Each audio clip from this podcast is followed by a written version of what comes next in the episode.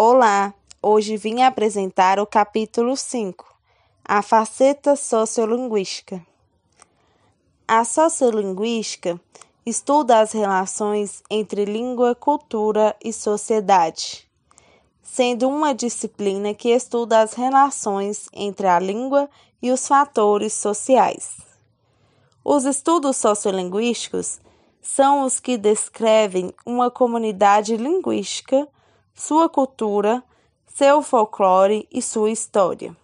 Ou seja, é na sociedade com suas particularidades e afinidades que as falas, os diálogos acontecem e que a comunicação ocorre. No Brasil, somente na década de 80 que se iniciou um movimento de divulgação da educação linguística.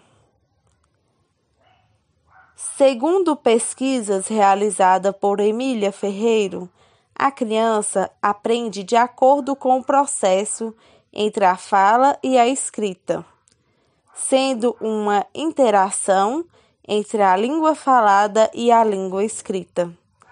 Quando uma criança chega à escola para ser alfabetizada, já domina um determinado jeito de falar,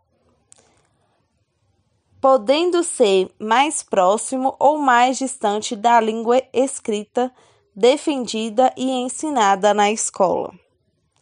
A escola ensina baseado na norma padrão, esquecendo a questão da variação linguística e dos usos das variedades pela comunidade falante. O professor, muitas vezes, desconsidera que as crianças na fase inicial da alfabetização tendem a escrever de acordo com o que fala, sendo regional e ou social. E com isso, muitas vezes, os docentes, através da gramática tradicional, classificam as atividades e textos dos alunos como o certo e o errado, sem considerar a falta de domínio do sistema gráfico e das complexidades que são características, pois tentam a escrever como a fala do ambiente em que convive.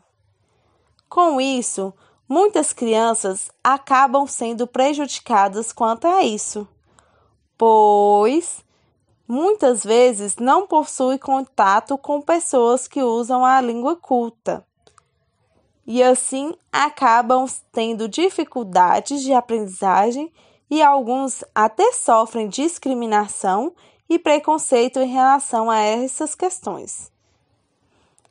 Precisamos valorizar os conhecimentos prévios dos alunos, respeitando a variedade linguística e conhecer a realidade de todos, pois assim é preciso adaptar para melhores resultados.